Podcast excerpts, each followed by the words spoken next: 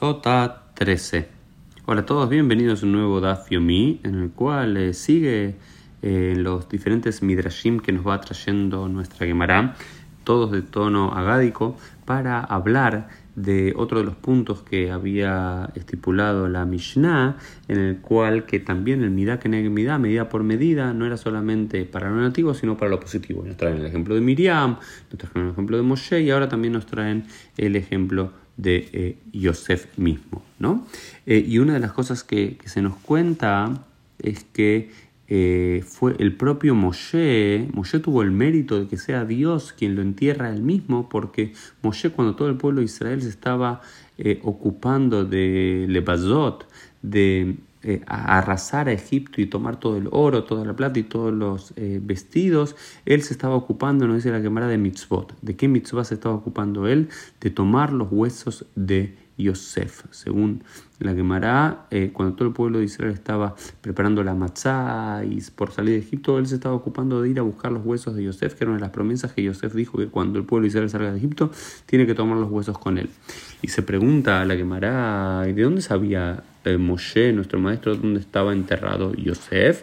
Se dice que había esta mujer, Serach Bat Asher, la, hija de Asher, era una, mujer... Eh, muy eh, vieja, que vivió muchos años y sobrevivió y tenía esa tradición y ella se la transmitió de generación en generación porque ella estuvo ahí cuando él fue enterrado y dice que eh, Moshe le consultó a ella y, le dijo que el arón de, de la tumba, el sepelio de Yosef estaba enterrado al fondo del Yamsuf, al fondo, al fondo del mar, al fondo del mar Nilo, ¿no?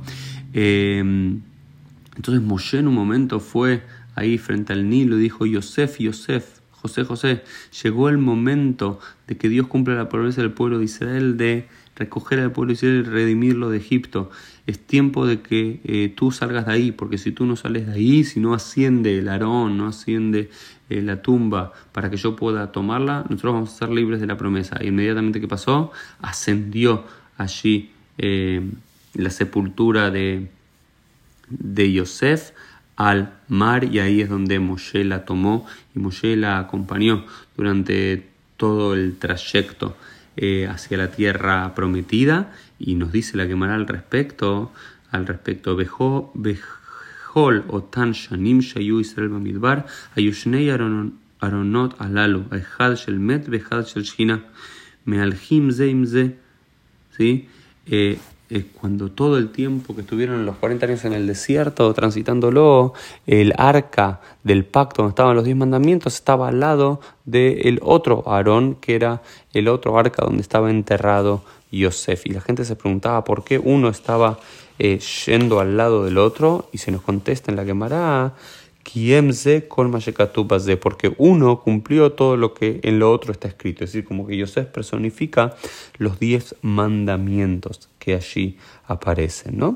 Eh, y después eh, la Gemara sigue a tono, a tono midrágico, eh, hablándonos un poco más sobre eh, el entierro de los huesos de Yosef, y hay como una contradicción al parecer, en algunos eh, textos, versículos, dice que fue Moshe quien lo, quien, quien, lo enterró, quien lo sacó, y otros dicen que fue el pueblo de Israel quien lo sacó, pero ¿cómo puede ser? Vimos que fue Moshe, ¿cómo puede ser que el pueblo de Israel? Porque Moshe no llegó a enterrarlo, sino que llegó a sacar los huesos de Egipto, pero no llegó a enterrarlo en Shem, eh, entonces, pero fue el pueblo de Israel que lo enterró y por eso se nos dice al respecto, Kol dabar gambru ubajar male ala katub al Shegambru Keilu Asau. Dice, todo aquel que empieza a hacer una tarea y no la concluye, y luego viene otro y la concluye, se escribe sobre esta última persona que fue como si lo hubiese hecho de forma completa. Por lo cual se habla que el pueblo de Israel fue quien lo hizo y no así Moshe. ¿Y por qué fue enterrado en Shem? Porque de Shem también él fue robado eh, por sus hermanos. ¿sí? Eh, y después continúa con un par más de, de maravillosos. Les recomiendo a los que les interese que lean en profundidad estas hojas de la Gemara, que son puro deleite. Hak para todos.